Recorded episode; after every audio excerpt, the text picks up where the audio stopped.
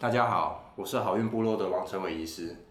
最近哦，越来越多人意识到做试管的时候，选择实验室是很重要的，而且啊，也常常在社团里面看到有些备孕夫妻在实验室、医师诊所、医院之间呢，不知道该如何选择。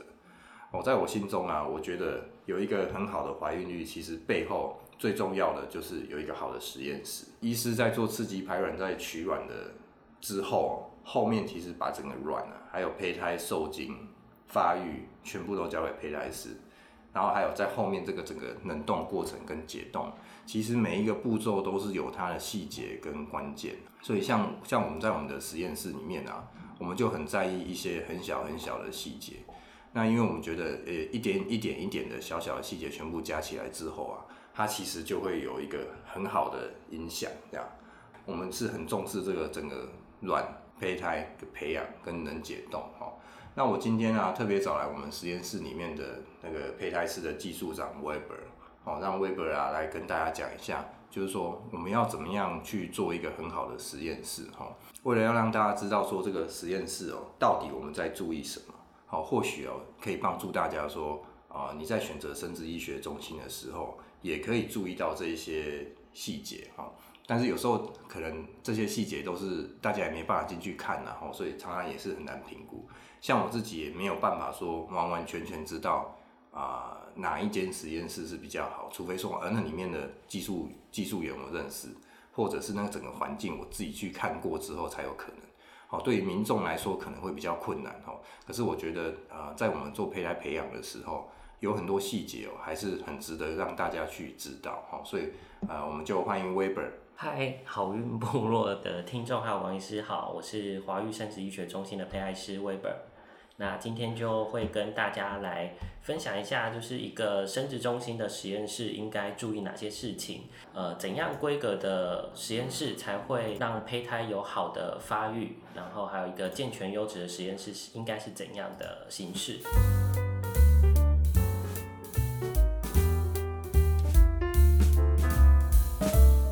大家可能不知道实验室长什么样子啊，吼，其实那个胚胎培养实验室啊，就是一个等级要比较高的实验室。哦，如果有有念过生物系的人，可能就会知道说，哦，那个要做 cell culture 哈，就是做细胞培养的时候，那个其实环境要很干净，好，不然这个细胞一下就被感染了，感染了之后就就没有了，这样。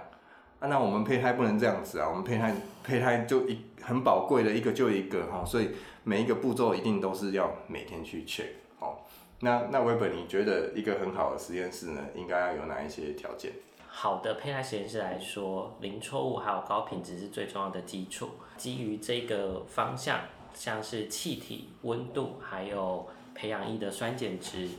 呃，还有人员的训练是最重要的基础。你你每天早上来会先做哪些事？每天早上来应该最重要就是。第一个气体的确认，因为气体会关系到胚胎培养后续的最重要的一个过程，它会可以维持培养液的稳定度。然后第二个就是温度，嗯、去确定每一台仪器的温度是不是有达到标准，像是目前都是设定为就是体温就是三十七度，对让胚胎可以发育到最好。嗯嗯，那个气体要怎么确认？如果说气体浓度不好啊，或者是那比例不对的时候怎么办？气体如果浓度不对的话，它其实最直接会影响到培养液的酸碱值。那酸碱值有异常的话，其实胚胎就会长不好。所以我们每天会利用有呃经过标准测试的气体分析仪，去确定每一台仪器的气体是不是正常。如果是异常的话，会先排除原因嘛，分析故障还是气体进气有异常。如果发现是真的进气异常的话，我们就会赶紧把胚胎先移到正常的培养箱，因为我们实验室里面有很多的培养箱是可以去提供备份跟使用的。嗯，那当然就是，其实，在气体一开始发生异常的时候，我们的警示系统就会 alarm 了。对，嗯、所以我们其实不会等到早上的时候才知道，就是可能、哦、就是你在家的时候，你也会知道，对不对？对对对。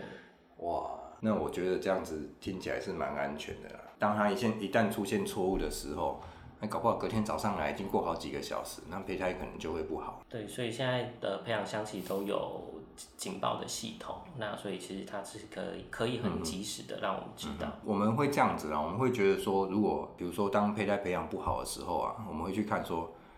啊，是不是整整批？什什么叫整批？就是这个 A、B、C、D 不同人的整批都不好哦，那很有可能是整个呃培养的环境出问题。啊，如果是只有 A 不好，B、C、D 都是好的，那可能 A 就是真的不好这样。是哦，但是这种整批出现问题的状态已经几乎没有出现过了啦。对，哦，因为几乎不大可能会出现的，因为机器都是一直会提醒我们哦，哪边哪边有状况哦，所以基本上都是可以及时去去把它环境在做做了是维持的很好哦，所以就不会有太大的问题。哎，你们是不是每天上像前两天有台风来，你们是不是就要也要来？是啊，因为胚胎它每天都有发育的不同的阶段，所以除了观察，还要做不同的处理。嗯、以胚胎师来说的话，应该是全年的有上班跟没上班的日子，其实都要有人在胚胎室里面轮值，去确保胚胎发育到某个阶段的时候，都会有人去处理。嗯、所以哦，这个我觉得胚胎师算是一个蛮辛苦的工作啊，因为等于假日也要排班，哦，他们等于都是没有在休息。啊，所以轮班的人要够哦，不然会很辛苦。比如说，呃，有的胚胎实验室只有两个人或三个人的时候，他如果六日还要再出现，然后过年也要来的话，就会很辛苦。我们自己的实验室是大概只有休过年的，哦，就是过年那个时候，我们会完完全全不取卵，然后不做胚胎培养，所以会让实验室做一个完整的休息。啊，事实上啊，我们在完整的休息，也不是真的在休息哦，对不对？是。你们在做什么？过年前后那个没有取卵时间，其实是年度实验室的大检修，就是把该清洁的，然后还有就是该校正的仪器，都会希望在那段时间让仪器回到最好的状况。嗯、对，所以也不是说那段时间是真的就完全休息，其实在过年前后就是大保养的时候。对啊，过年前后我看胚胎师反而是，呃，嘴巴讲要放假不培养胚胎，但是他们都在里面在哦一直在清，一直在清，在清东西，哦，所以这个这个整个实验室的维护哦是是需要很多细节去注意的。是。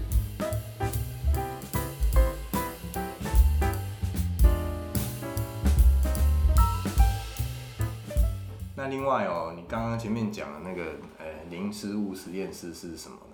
因为胚胎它从呃卵，应该说卵子跟精虫从呃爸爸妈妈的体内取出来之后，它其实是没有办法透过肉眼去识别这是谁的。嗯嗯。对。嗯。所以我们必须一取出来，或是在取之前，我们就要让它可以不会被搞错。目前华育这边是有引进了就是 RI Witness 的这个系统，它主要就是在你取卵。进到这间生殖中心之后，每个人都会拥有自己独特的 ID。那那个 ID 呢，在你每一个呃手术还有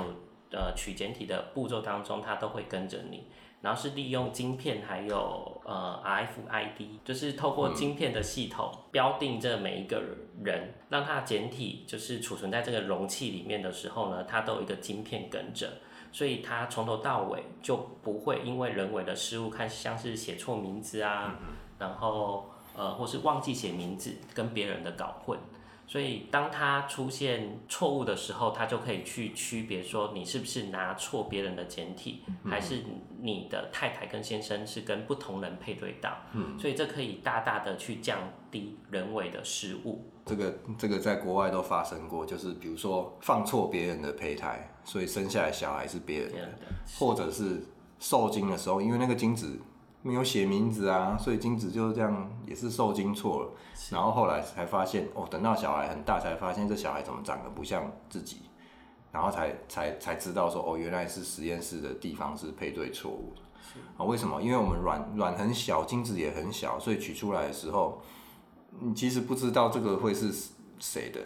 那很多实验室是怎么标示？就是用手写啊，写在那个呃培养皿上面这样。好啊，像精子就是写在精子罐上面。那你在配对的时候就一定要很确定这个是谁的，或者是有时候如果名字刚好一样的时候，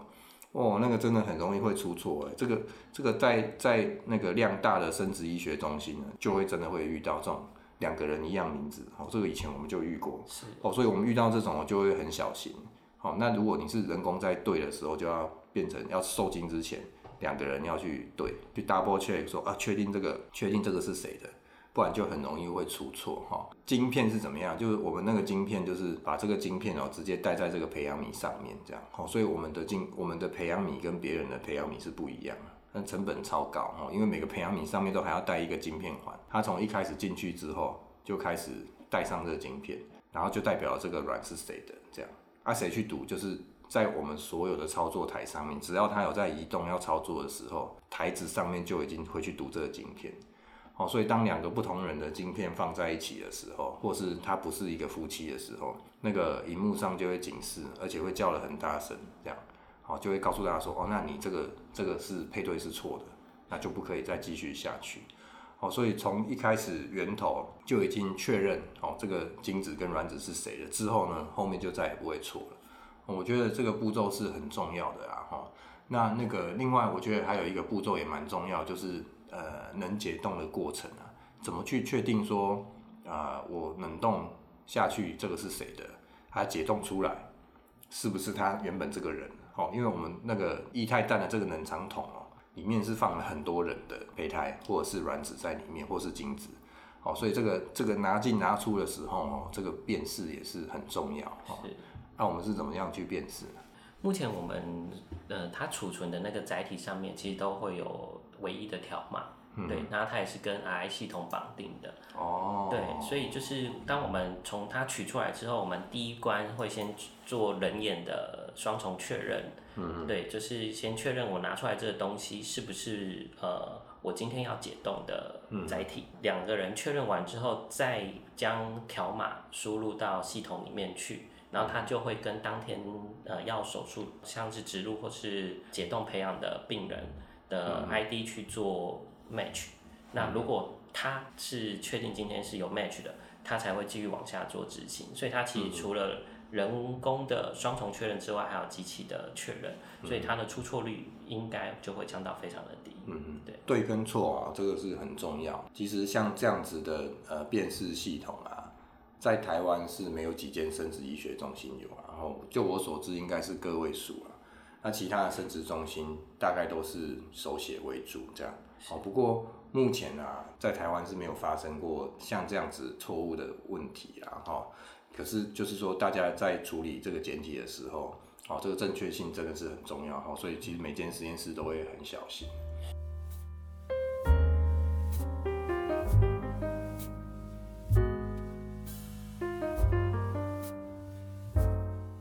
顺便哦，花些时间来跟大家讲一下这个实验室啊里面的一些设置跟配备啊，要怎么样让这个实验室可以变得到最干净哦？因为其实干净程度是最重要哦。那个那个里面是完完全全都不能污染哦，只要一旦污染的时候哦，那个就会是对于胚胎影响就会很大哦。所以那个 Weber，我们怎么样去在硬体的部分啊？怎么样去让这个实验室变得很干净？简单来说，实验室它最重要的就是维持它的洁净程度。那所以实验室当时在设计的时候呢，就是会用 HEPA 的正压系统，然后去建立一个类似晶圆厂的那种无尘室的等级。那它的呃落尘微粒呢，会监控在就是千级微粒以下，悬浮物还有就是呃微粒都会降到最少。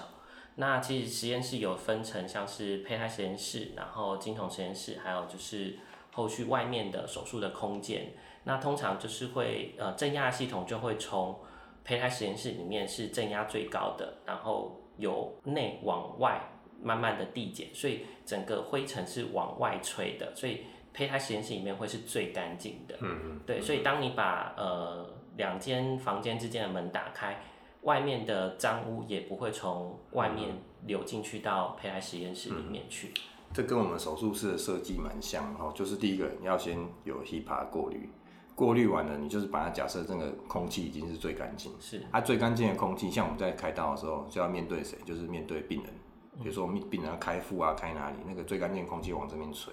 然后让整个气流是往外，这样子呢永远都是从最干净的，然后把气流到。那个呃，我们不要的地方，这样哦，就可以把这个细菌啊、灰尘哦往外面吹哦，所以我们整个的 Central Lab 中央实验室，它的那个气压是最大，然后呢，接下来就慢慢的往外吹哦，所以那个门一打开的时候，那个气都是你会觉得有一股风啊，是哦，面对自己往往外吹。那你这样自己在里面会不会觉得气压很大？还好，啦 还好还好，它就是 是人人人体可以接受的。啊，事实上里面气压比较大，对不对？对，气气压是稍，就是它是稍微大一点的，嗯、没错。嗯嗯。还有那个像我们取精啊，跟取完卵之后啊，嗯、那个像这样简体要怎么运送？呃，这其实也是实验室设计很重要的一个部分。其实，呃，像华为这边的实验室的话，就是手术室跟实验室呢，它其实是直接相连在一起的。然后透过一个传送的的小窗口，那其实，在手术室一把卵子取出来之后呢，就会到呃手术室旁边会有一个小的操作台，这的操作台是一个恒温操作台，所以在恒温操作台上，我们就会把医生取出来的滤泡液在恒温操作台上去找到卵子，然后快速的把卵子呃捡取之后呢，收集在一起。透过跟手术手术室跟胚胎室的连接的传送道，呃，可以迅速的把卵子送到实验室里面，保持这个过程是不会失温的。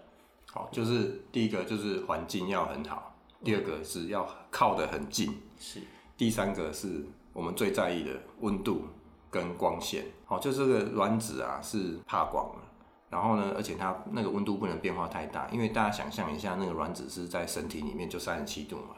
然后再来是它就在黑黑的环境里面，我们输卵管也黑黑的，子宫腔也黑黑的啊，所以照理讲它就不能碰到光了。好，而且那个卵子细胞就这么一个单一单细胞哈，所以其实卵子细胞算是蛮脆弱，在处理的时候要很小心。比如说我们取卵的时候，我们就每天都要去 check 那个我们抽卵机那一台机器的压力到底对不对。压力太高的时候，卵就会破掉，或是卵就会被你吸到变形。这样虽然可以吸得很快啊，但是这不行哦，就是要这样刚刚好。然后呢，吸出来我们所有吸的液体或是冲洗液，卵子会经过了管子，卵子里面会放了管子，我们这个管子要传送到另外一个人的手上，还有在胚胎师手上，他所有的操作台，他用的东西全部都要恒温。然后全部都要在黑暗的环境里面，尽量啊，当然他们要用显微镜，还是得要看。可是他们看的会看很快，这样我们就是尽量不不照光，然后呢，温度也不能改变太多，然后要很近，你不可能说我现在在二楼取卵，取一取之后把这个卵送到四楼的实验室去，就不会有这种这种事情发生。好、嗯哦，这个是一个规格比较好的实验室不应该有的哦，就应该要怎么样？就是我卵取完，我隔壁。的人马上就在我身边哦，马上就看。他看完之后呢，就在他的对面就有一个门，小窗口，直接就要进到我们的实验室，而且实验室是正压，这样子那个我们那个小窗口一打开，风就会往外面吹，这样就是完完全全干净。好，这样子呢才可以达到一个哦很好的呃一个实验室的状态。其实精虫处理的部分也是跟呃手术室一样，先生在取精室取完精虫之后呢。一样会透过一个传送的窗口，就把简体直达精虫室。直达精虫室之后，就可以赶快对精虫进行处理。那个精虫如果有细菌怎么办？因为我觉得精虫在取样是比较脏的，像卵的话不会，因为卵从体内取出来是比较不会有这种污染的问题啊。爱怎么解决这个精虫污染的问题？因为精虫如果污染，那到后面受精之后，那个受精卵多少也会带一些细菌。OK。呃，这其实跟前面取经的步骤的说明还蛮有关系的，就是呃，会先请呃先生，就是一定就是双手要洗干净，嗯，对，然后呃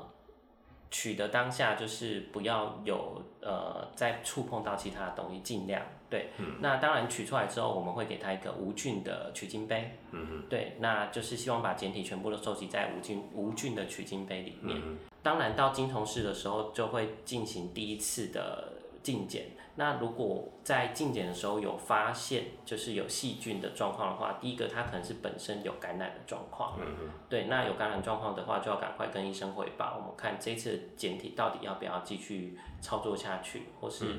呃太太卵子就先冷冻，那精虫的部分就先做治疗，之后再来。嗯。但是这种状况非常的少。嗯。而且通常在精虫进入到做呃像是人工受孕或是试管婴儿的时候，都会经过前处理。嗯，对，我们会利用呃试剂呢将不好的精虫，还有杂质，还有一些可能部分残留的一些细菌呢，利用浓度梯度法的试剂去将这些杂质还有细菌做去除，所以最后收集下来的精虫应该会是最干净的精虫。嗯，对。好，所以其实你看很多细节要注意啊，就是各位男性你在取精的时候也不能随便乱取。有时候你如果手去摸啊，或是或是让杂质掉进去，哎、欸，那真的会会影响后面的结果哈。所以取精也不是随便乱取哈，取精也是要用很干净的方式在取精的。对，也不能随便拿一个杯子就把你的简体装来。对。啊，那你遇过有什么很奇怪的装精子的方式啊？听说过，就是他忘记把杯子带回去，然后也没有主动跟生殖中心要，嗯、然后就自己在家就是拿一个就是装鸡精的。罐子，罐子，然后就把检体取来要做检查，那这当然就是会被退检，会被退检哦。对，我听过有拿保险套的啦，哦，然后夹链带的啦。哦，还有里面有发现口腔细胞的，哦，这 Okay 些都都有这样。不过那个哦，那个那种呢，就是真的要清的很干净。对，可能人工受孕洗一洗，可能或许还可以这样。啊，试管就不一定这样，试管的规格比较高，因为你你如果把细菌带进去，可能还会影响到别人。对，就整批就污染掉。对啊，哦，那个污染就会很惨这样。哦，所以这个我们的呃整个过程还是标准还是要很高的。很多人在取精室也没办法取精啊。或是取很久的这样，是你有没有遇过？有有有，就是可能当下就真的在那边太紧张了，所以就取不出来，这、嗯、是有可能的。不过我觉得也还好啊，取不出来就你可以用任何你觉得取得出来的方式啊，哈，或是在家里你觉得舒服的环境也 OK，因为那个精子也至少都可以活三个小时。本来你新鲜在我们这边取取出来，我们也会在那边静置一样一段时间，哈，所以那个那个在家里取是 OK 的，哈，只要记得就是干净就好了。对，所以就是如果会觉得来生殖中心取压力比较大，其实，呃，只要在家里好的把它取完，那可能一个小时内可以送达生殖中心，其实这影响都非常的小。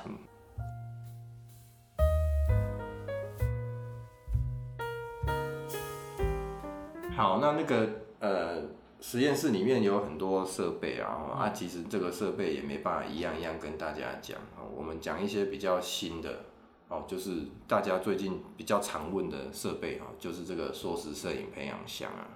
哦，这个韦伯的缩时摄影培养箱到底是什么呢？是把影像观察跟培养箱结合在一起的一个系统。那在传统的培养当中，呃，因为胚胎是为了观察胚胎发育的状况，所以可能会在胚胎发育的呃第零天、第一天啊、第三天、第五天、第六天、第七天。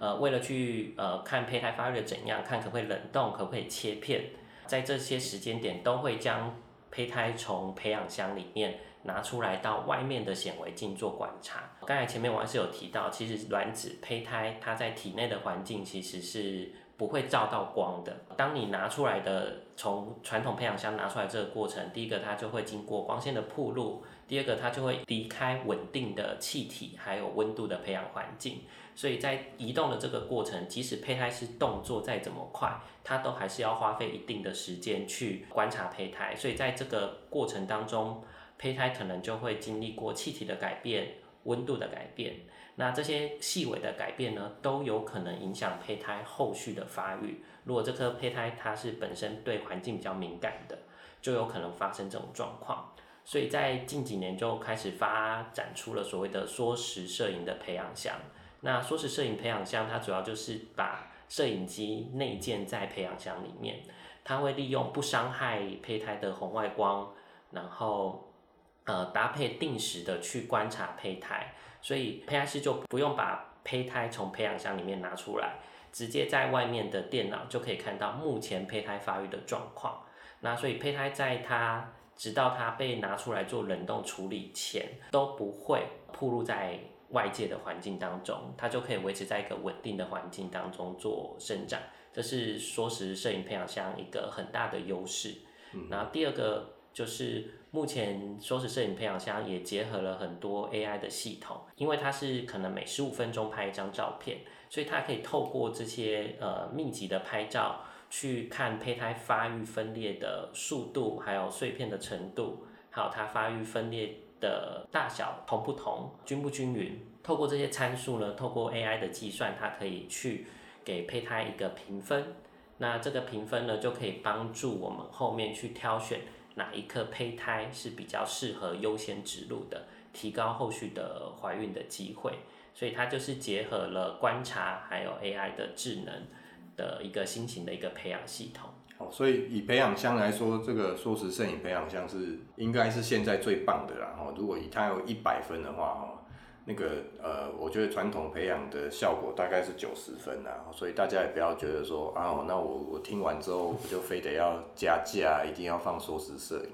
哦，这也不见得就一定要哈，就是很多人问我差别在哪，我就觉得是一百跟九十的差别。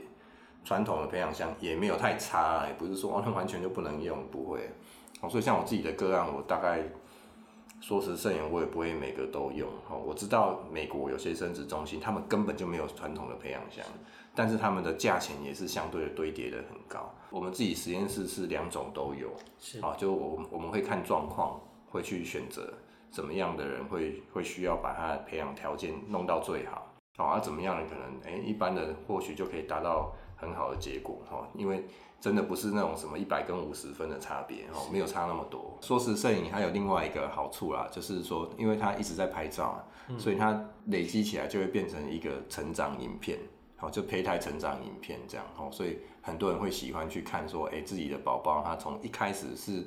呃受精卵之后开始变化，然后最后最后生出来哦，变成一个很好的一个成长的记录哈，所以这个缩时摄影还是有它的好处啊，哈，就是它。它在看的时候是可以有一个影片告诉大家哦。另外就是这个有有些胚胎哦，在很早很早就会有一些分裂上的异常。那这样分裂的异常，有时候我们最后会看到它是一个好的胚胎哦，但是它前面是分裂异常，那个我们传统培养箱是没有办法知道，我们就只能透过这个缩时摄影哦，所以它有一定程度的筛选的呃过程哦。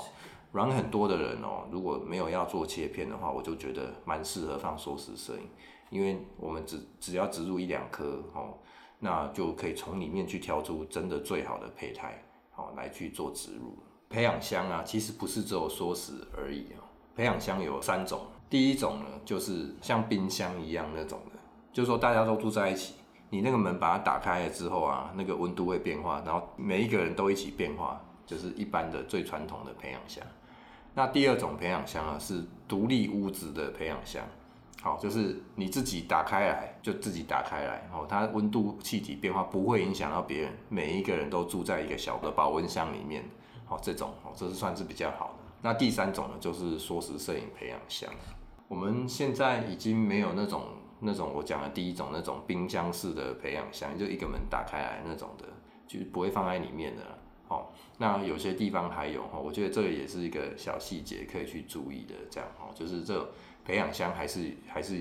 就算不是说是摄影培养箱，它也会有不同等级这样。好，那比如说像我们实验室里面的一般的培养箱，其实它也不是一般的，它就是每一个人都是独立屋子的培养箱。好，所以我刚刚才会讲，就是一百分跟九十分的差别而已啊。好，因为那个就算是一就算是我们一般的培养箱，它也它也其实我觉得培养的效果也都很好啊。是是，嗯。这种独立的培养箱，它其实最大的好处就是刚才王医师说的，就是它不会去影响到别人。再怎么讲，胚胎它就是希望在最稳定的环境下成长。独立培养箱还有一个很大的优点，就是它简体混淆的机会会更低，因为他每个人就是住在自己的专属的房间里面，你不会因为你的拿取，那可能把 A 误注到 B，然后是 A B 混住，那你在拿的时候有可能就会拿错培养盘。这也是一个零错误实验室很重要的一个关键的设备。培养箱刚才前面说到气体的调控是很重要的嘛。每台培养箱虽然呃我们常规可能都会将呃二氧化碳设定在一个特殊的值，像是六点零这个值，公认的可能可以让培养液在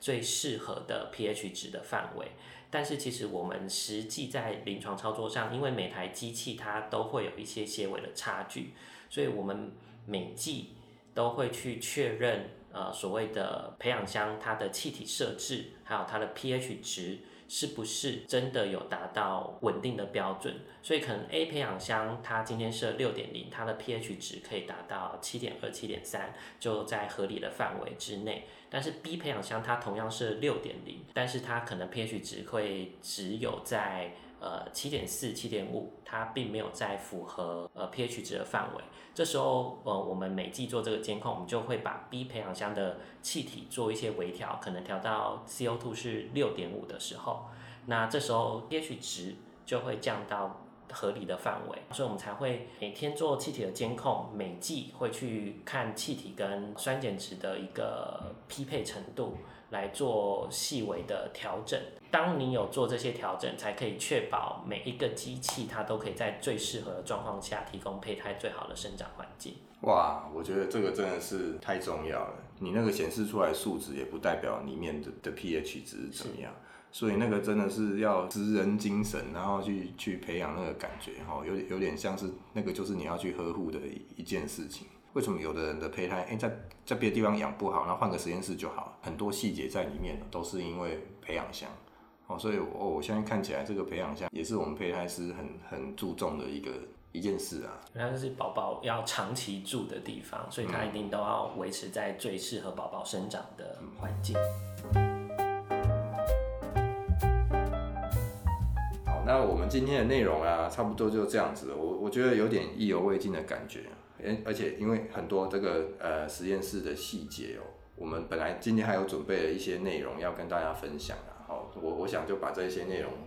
放到下集哦，再来跟大家讲。好，下集会跟大家讲一些关于胚胎碎片，我们实验室啊，还有呃临床医师要怎么去面对跟解决这个问题。这个也跟实验室是息息相关。好，所以希望这个今天的内容啊，可以对这个正在进行试管或者是考虑做试管的你会有帮助。好，也非常谢谢 Weber 今天的参加，谢谢王医师的邀请。那希望这一集可以让大家对于胚胎实验室还有胚胎师的每天的工作，呃，有更多的了解，让大家知道胚胎师平常是怎么呵护每一个人的宝宝，然后让他们在最适合还有最稳定的环境中。可以做最好的发育跟生长。我是王崇伟医师，我们下集再聊好运的大小事喽，拜拜。